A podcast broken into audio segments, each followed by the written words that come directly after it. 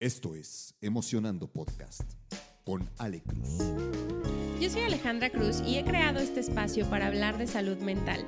La intención es poder hacerlo desde distintas perspectivas, alrededor de la historia y del mundo. Y para ello, cada semana entrevisto especialistas y conocedores que nos comparten sus prácticas y conocimientos para fortalecer la salud mental.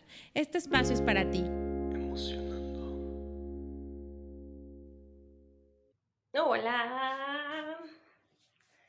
Bienvenidos a esta semana del bienestar. Este es el segundo episodio de esta jornada de bienestar. Y, ay, es que el bienestar es algo tan grande, tan grande y a veces tan abstracto, pero hace tanto sentido en nuestra vida que vale la pena que nos tomemos el, tiempo para, hablar de esto. Em, en el episodio de hoy les quiero hablar de las relaciones de pareja como parte del bienestar social. Em, si lo vemos como área, el bienestar social es esta área que se enfoca en nuestras conexiones con los demás. Y dentro de la parte social, en las conexiones con los demás, pues obviamente están nuestras relaciones familiares, amigos, pareja. Y yo quise enfocarme para, hablar de, esta importancia de este bienestar en la relación de pareja por varias cositas. Una, para mí, trabajar la relación de pareja en terapia ha sido como bien revelador y ha tomado su tiempo, eh, bastante tiempo. Em, quiero, hablarles como de varias cositas que, que he descubierto al, pasar de, los años de, empezar a trabajar precisamente esto, ¿no? Bueno, yo en terapia creo que trabajé todo, seguro, seguro los que han tomado terapia también o quieren tomar se van a poder dar cuenta que, hijo, la terapia es una de las herramientas más positivas que tenemos para resolvernos, para entendernos, para sanarnos y para un montón de cosas, ¿no? Parte de la canasta básica de la salud mental. Eh, recordaba que, he trabajado de todo porque les, les iba, o sea, les estaba diciendo que llegué a terapia a trabajar mi relación de pareja pero no, ese era como uno de los puntos que quería trabajar. Yo llegué especialmente en la última ocasión para trabajar duelo. Este, y ya en el Inter pues salió eh, relación con papás, relación de pareja y demás. Y justo quiero darles como, como algunos de los aprendizajes que yo he tenido de, de este trabajo terapéutico que tuve con Fabi Ordaz que también tiene episodios en el podcast que los pueden escuchar. Hicimos una saga precisamente de que se llama Amor, Amor, donde hablamos sobre cada una de las heridas de la infancia y cómo se ven reflejadas en nuestra relación de pareja, ¿no? Que bueno, las heridas de la infancia, que eso es como uno de los grandes aprendizajes que yo he tenido, es que las heridas de la infancia no solo se ven reflejadas en nuestras relaciones de pareja, sino que se ven reflejadas en todas nuestras relaciones, inclusive las del trabajo. Pero particularmente en el tema de pareja, creo que, híjole, yo me fui con ella a, aprender.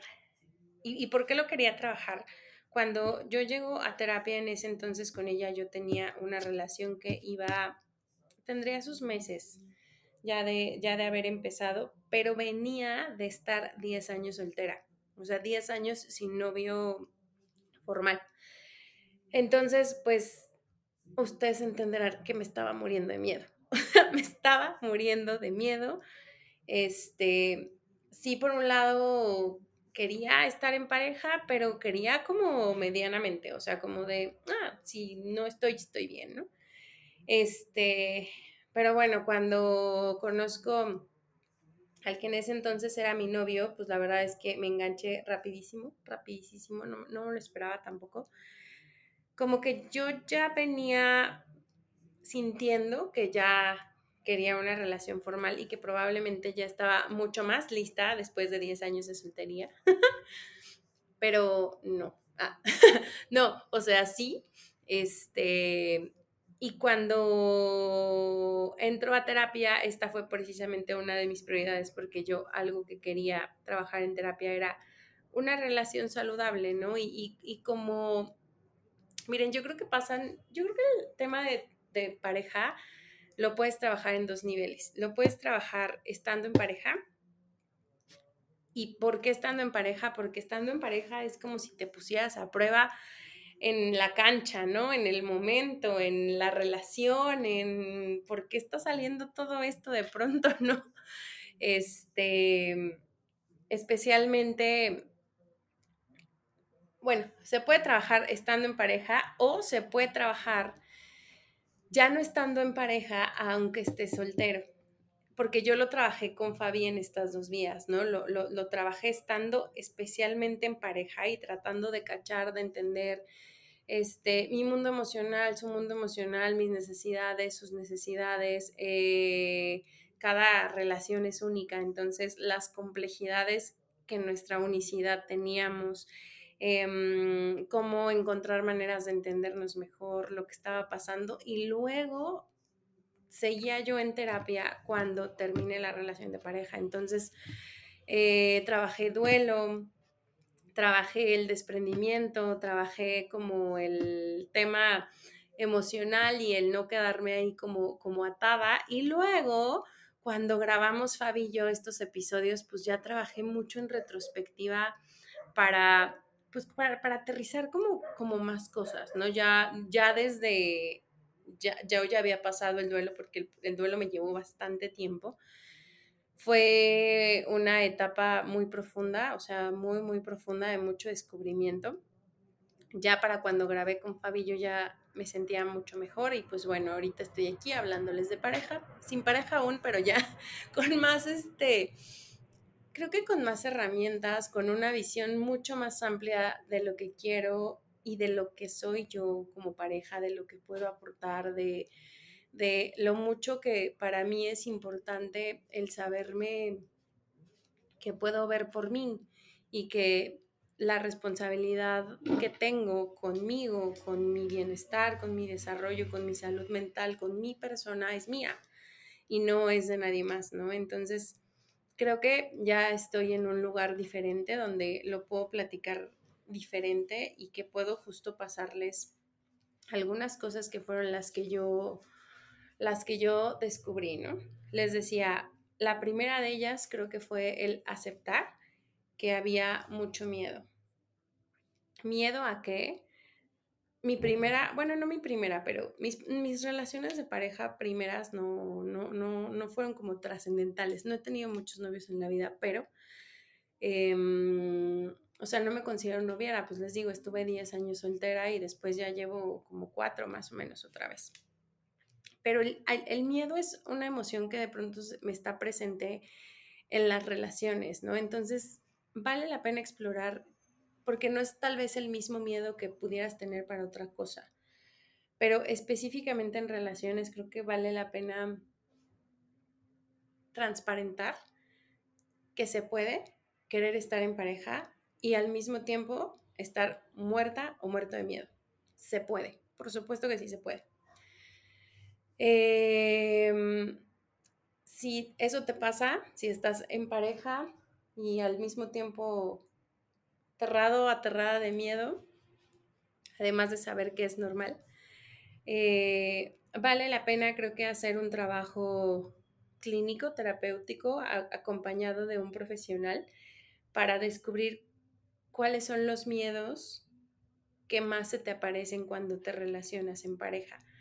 Porque estos miedos son los que de pronto nos salen cuando se, hay un malentendido, cuando hay una situación particular, cuando em, el mundo emocional del otro y el mundo emocional del mío pues están cada quien en sus historias personales y demás, ¿no? Entonces, creo que explorar por ahí eh, el tema del miedo en pareja está bastante, bastante, bastante interesante poder ponerle en palabras qué es, qué es lo que más miedo da, o sea, da miedo la entrega, da miedo qué, ¿no?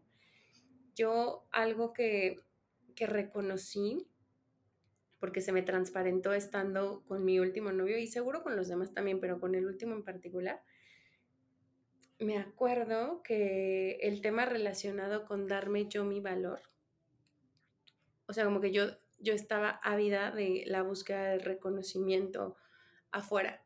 Y entonces fui la novia perfecta. Me acuerdo, me acuerdo perfecto una vez que estaba yo, pasé a comprarle la comida. Él en ese entonces vivía por Polanco y entonces estaba yo en Antara.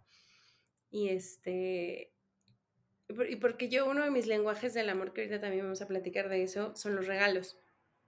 Entonces, como que siempre quería sorprender, siempre quería tener un detalle, siempre todo, ¿no? Y entonces un día me acuerdo perfecto que paso a, a comprar la comida y después pues ya iba a ir ahí como a verlo, a su depa, bla, bla. Y este, y me acuerdo que una de las reflexiones que hice mientras compraba la comida fue, yo quisiera ser mi novia, o sea, fue como de, yo quisiera esto, la verdad es que lo hago muy bien, o sea, mi desempeño puede tener este, buenas referencias, ¿no? Quiero hacer algo por mi bienestar, pero no sé por dónde empezar. Te voy a dar una pista. En Emocionando Estudio puedes encontrar una serie de opciones que pueden mejorar tu bienestar a través de Kundalini Yoga y Meditación o una serie de 21 talleres que hemos desarrollado para aportar a tu bienestar integral. Ya sea que quieras dedicarte o que quieras aprender sobre la práctica y la tecnología Kundalini, o que seas mucho más práctico y funcional y quieras conectar con alguno de los siete expertos que tenemos para poder tomar un taller de las siete dimensiones de la vida, cualquiera de los dos, puedes hacerlo en Emocionando Studio, donde la meditación y el bienestar integral son dos de los pilares más importantes para poder aportar a tener vidas sanas, significativas y felices. Si quieres inscribirte a las clases de Kundalini o alguno de los talleres, puedes hacerlo en nuestra cuenta de Instagram arroba emocionando-studio, arroba emocionando-studio o buscando en la descripción que voy a poner en cada uno de los siguientes episodios nuestra cuenta de WhatsApp empresarial donde ahí me contacto directo contigo. Tomar acción por nuestro bienestar depende 100% de nosotros y el resultado puede transformar nuestra vida. Respira, medita y ve a terapia. Pero oculto tras todo eso, creo que existía una excesiva necesidad de reconocimiento y de valor por parte del otro fuerte, fuerte, fuerte, fuerte. Porque cuando me empiezo a dar cuenta que explorando mis heridas emocionales o mis heridas de infancia, algo que yo que yo tenía muchísimo miedo en esa relación era al tema del abandono, como que como que fue una relación que viví, que disfruté un montón, pero que todo el tiempo estaba pensando que se iba a acabar. Entonces, cuando uno piensa que se va a acabar y tiene apego ansioso, porque, bueno, ahora que esto de los apegos está un poco más de moda, yo lo, yo lo conocí como herida de abandono, este, pero también puede ser apego, apego ansioso, ya algún especialista nos podrá aclarar esto. Pues obviamente mi miedo de que él se fuera era tan grande que yo era la novia perfecta. Pero en el Inter me estaba desgastando tan fuerte, tan fuerte, que obviamente se volvió algo que no fue para nada sostenible con el paso del tiempo, ¿no? Eso solo hablándoles de, de mis cosas, de lo que yo traía y que al final aporté a esa relación y que salía en esa, en esa relación, ¿no? Para mí, Ale, me costaba tanto trabajo ponerme como prioridad, tratarme como prioridad, y darme valor y reconocimiento a mí misma, que entonces en la búsqueda de relaciones lo que yo hacía era pues buscar o atraer personas que me mostraran abiertamente que no estaba en sus prioridades, que no iba a tener ese papel porque ni siquiera me lo tenían que dar, que ese es un poco como el punto. No quiero, no quiero meterme ahorita al, ay, qué malo mi ex, porque no, ni al caso. Nos llevamos bastante bien. De hecho, le voy a mandar el episodio a ver qué piensa. Este, pero el punto es como que, que justo, o sea, es un papel que no le tocaba. A él no le tocaba resolver mi idea de abandono. A él no le tocaba resolver mi falta de capacidad de tratarme como prioridad. A él no le tocaba resolver todas las decisiones que yo tomaba en esa relación por, por ponerlo y tratarlo como, como prioridad cuando pues mi vida era integral. Entonces, creo que, como les decía, ¿no? Entrando a un poco más profundo a entender precisamente la relación de pareja, pues yo empiezo en primera persona porque me parece que, eso es lo que podemos controlar, que eso es lo que podemos aprender y que eso es lo que a mí al pasar el tiempo y con después de un chorro de herramientas, mucha ayuda de mi terapeuta de Fabi Ordaz, mucha, mucha, porque es una buenaza para el tema. Este, pude descubrir eso, pude descubrir eso y al descubrir eso pude como hacerme cargo, o sea, hacerme cargo de, de esa niña herida de Ale que no se sabía priorizar y darle herramientas para que se pueda priorizar y entonces ya ahorita que me encuentro en otro lugar, yo estoy súper segura que, que pues la relación que siga para mí no va a ser similar a las pasadas porque ha habido mucho aprendizaje profundo y ha, habido mucho aprendizaje de fondo y porque para nada me quiero permitir depositarle a otra persona lo que a mí me toca resolver por mi lado, ¿no? Y en ese sentido les voy a poner como, como ejemplo también un poco lo que le pasaba a él, porque era como lo contrario.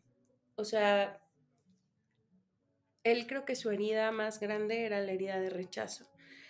Entonces era un experto para irse cada que nuestra relación daba un paso. O sea, como que entre más involucrado emocionalmente se sentía, algo pasaba que se armaba un merequetengue, entonces em, ya no podía estar, ya se empezaba a llenar de ocupaciones y pues no había espacio para la relación, era súper bueno como huyendo, el apego que él tiene es evitativo, entonces imagínense, apego ansioso con apego evitativo es la combinación de herida de rechazo con herida de abandono. Me voy, no te vayas, no te vayas, me voy, no te vayas, no te vayas, es un cuento de nunca acabar.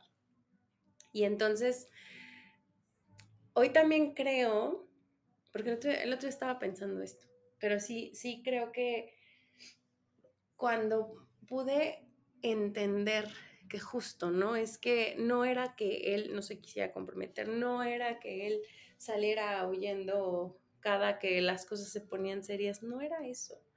Era que era que su sentimiento de sentirse rechazado era tan grande que su miedo de perder su individualidad lo rebasaba y que probablemente si yo hubiera tenido las herramientas que hoy tengo en ese tiempo pasado, tal vez lo hubiéramos hecho mucho mejor, porque ya cuando, ya cuando entras a un terreno de ser empático, de ser compasivo, de hablar, de hablar, de hablar, porque nosotros nunca hablamos abiertamente de, de este tema, es una de las conversaciones que tenemos pendientes. Pero porque no lo, no lo vemos porque no había el entendimiento ni el lenguaje emocional para decir, para decir abiertamente, oye, la neta es que yo no me sé tratar como prioridad y entonces estoy esperando que tú me pongas como número uno de tu lista y cuando no me pones como número uno de tu lista se me acaba el pinche mundo y entonces ya no sé ni cómo sentirme porque yo no puedo hacerlo por mí. No hablamos con esa sinceridad, no hablamos con esa profundidad, no hablamos con esa realidad porque seguro tampoco estamos tan claros de que, de que eso está pasando, ¿no? Pero a mí sí me parece que entender nuestra relación de pareja desde los miedos, desde cuáles son las heridas que ambos tenemos, que esto fue algo que me enseñó Fabi, que lo pueden escuchar en los episodios de Amor, Amor. De verdad se los recomiendo un montón porque fue para mí un descubrimiento súper grande el, decir, sí es cierto, yo en, en esa relación y en las pasadas actué desde la máscara. La máscara de la niña abandonada es la que se esfuerza por hacer todo por tener la relación perfecta. La máscara de él como niño rechazado es el me las doy, me doy mi taco todo el tiempo y entonces todo el tiempo te estoy diciendo que no quiero, que ya no quiero, que ya no quiero, que ya no quiero y huyo. Esa es la máscara. Pero jamás tuvimos como esta valentía o este paso de podernos hablar desde la herida, o sea, desde decir este ejemplo que les decía, ¿no? No sé tratarme como prioridad, no tengo ni idea, a lo mejor estoy esperando que tú hagas esto por mí, cuando tú no me tratas como prioridad, como yo no sé darme ese valor, pues entonces se me viene el mundo abajo. No sé, pero sí creo que, hay mucho aprendizaje en cuanto a, a este tema relacionado con nuestras heridas, con la relación de pareja, porque también cuando uno está enamorado, cuando uno está en pareja, pues la pareja ocupa un lugar importante en las prioridades y ocupa un lugar súper importante en el bienestar. Si la relación va bien y nosotros tenemos seguridad y tenemos, este, pues sí, una relación que puede verse en términos generales como saludable, pues toda esta parte de nosotros que a lo mejor es muy creativa, que es muy soñadora, o al menos eso a mí me pasaba, ¿no? Como que se despierta y entonces uno se siente, se siente feliz, se siente satisfecho, se siente pleno. Pero cuando las cosas también, especialmente en la relación de pareja o en relaciones que son como significativamente muy importantes, cuando se nos tambalean las relaciones, pues entonces emocionalmente le damos un golpe a nuestro bienestar. Y esto sucede precisamente porque, como les decía, nacimos para estar conectados, nacimos para disfrutar de relaciones saludables, relaciones prósperas, relaciones completas, relaciones importantes, relaciones que nos nutren. De ahí nos recargamos al ser seres sociales.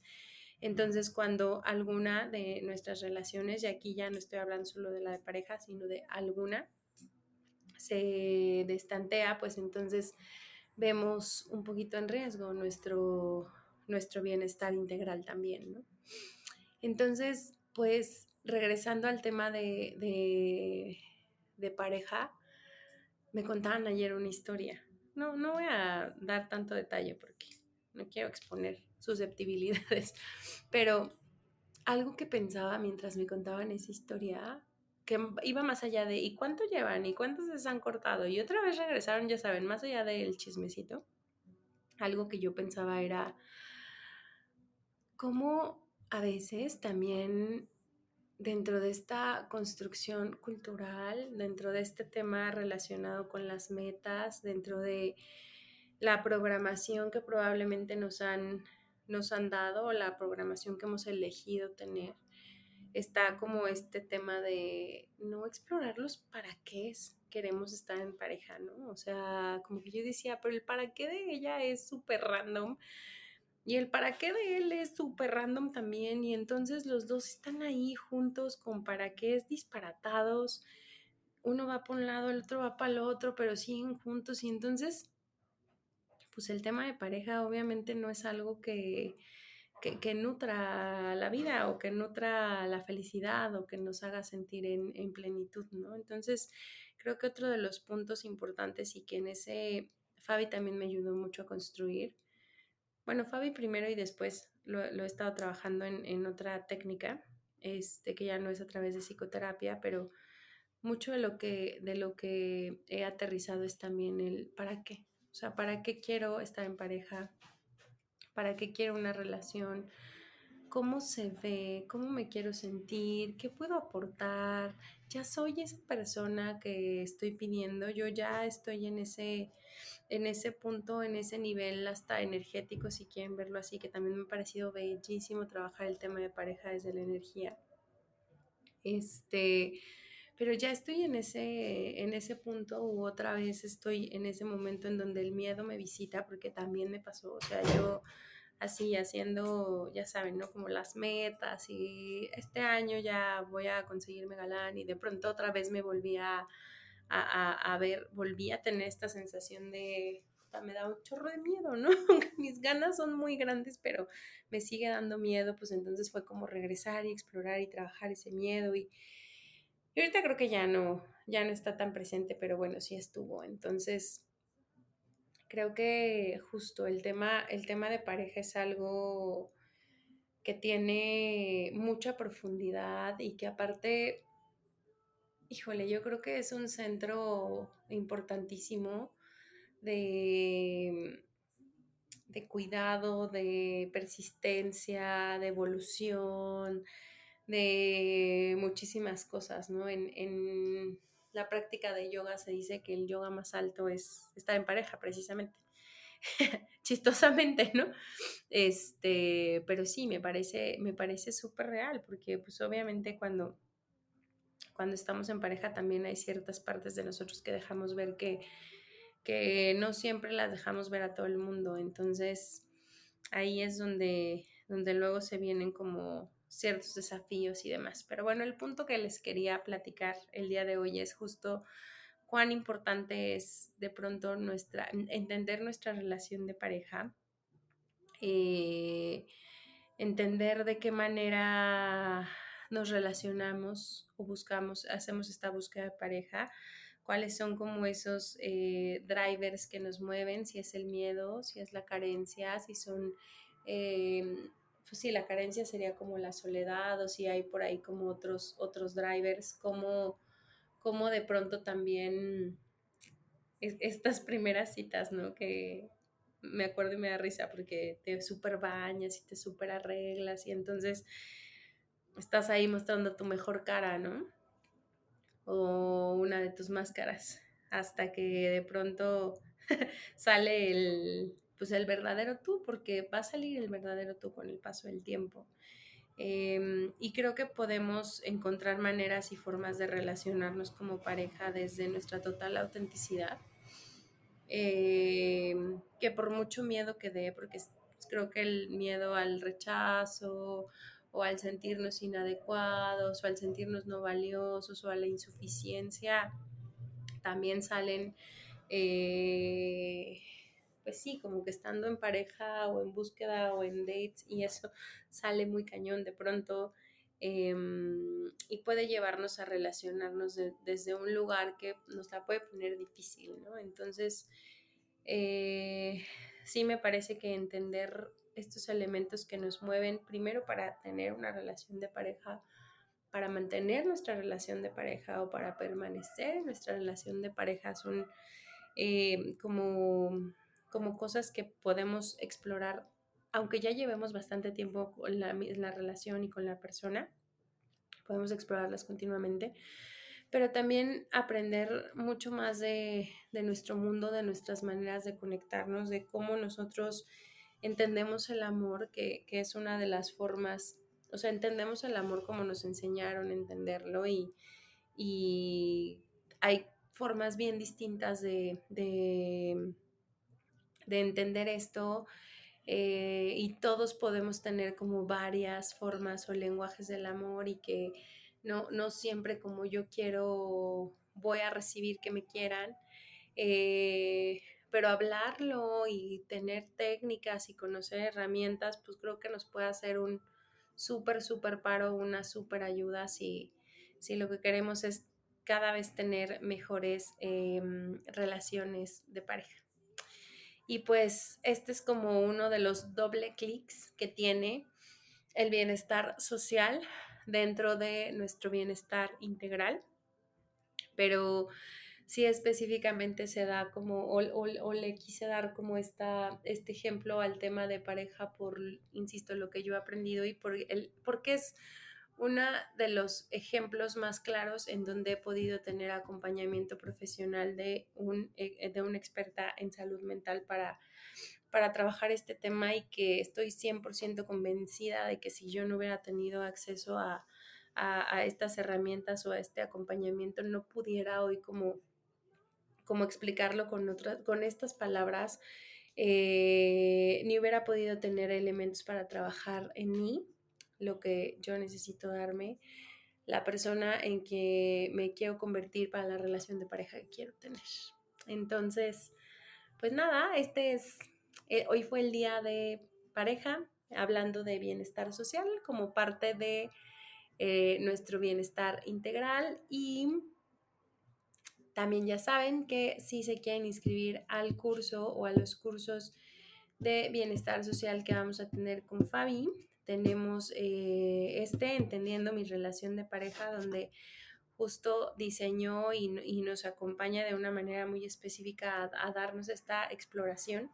Eh, pueden ir solos, pueden ir acompañados, pueden este, tener pareja, pueden no tenerla, pero querer tenerla. O sea, creo, creo que va a ser un taller bastante interesante. Este sí tiene fecha ya, 14 eh, de junio, de manera presencial, aquí en la colonia Narvarte Oriente. 6.30 de la tarde, va a durar dos horitas, aprox, dos horas y media. Eh, pero va a estar súper, súper interesante, así que si se quieren inscribir, ya saben, Instagram arroba emocionando-studio. Eh, y también tiene un taller para mejorar relaciones personales, pero ese igual lo pueden poner ahí como en, en la listita de espera si quieren aprender con ella a mejorar sus relaciones personales. Y pues nada, los dejo, nos vemos mañana con otro episodio en esta semanita del bienestar.